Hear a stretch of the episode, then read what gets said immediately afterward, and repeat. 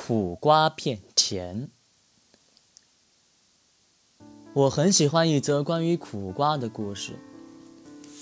有一群弟子要出去朝圣，师傅拿出一个苦瓜，对弟子们说：“随身带着这个苦瓜，记得把它泡在每一条你们经过的圣河，并且把它带进你们所朝拜的圣殿。”放在圣桌上供养，并朝拜的弟子朝圣后，走过许多圣和圣殿，并且依照了师傅的教言去做。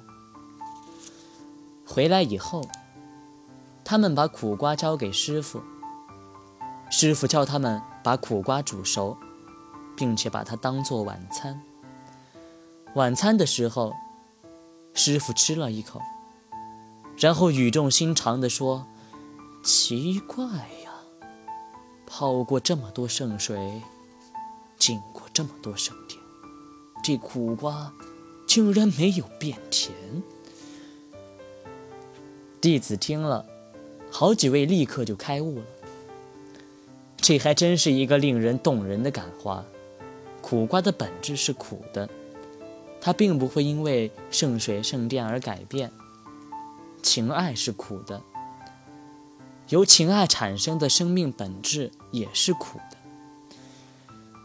这一点，即使是修行者也不可能改变，更何况是凡夫俗子呢？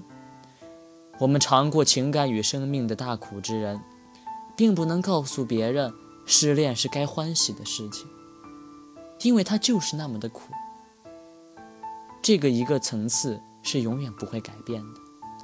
可是不吃苦瓜的人，却永远都不知道苦瓜是苦的。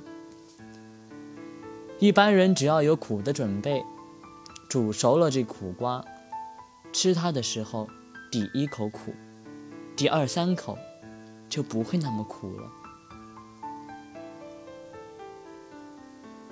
对待我们的生命与情爱，也应该是这样的，时时准备受苦。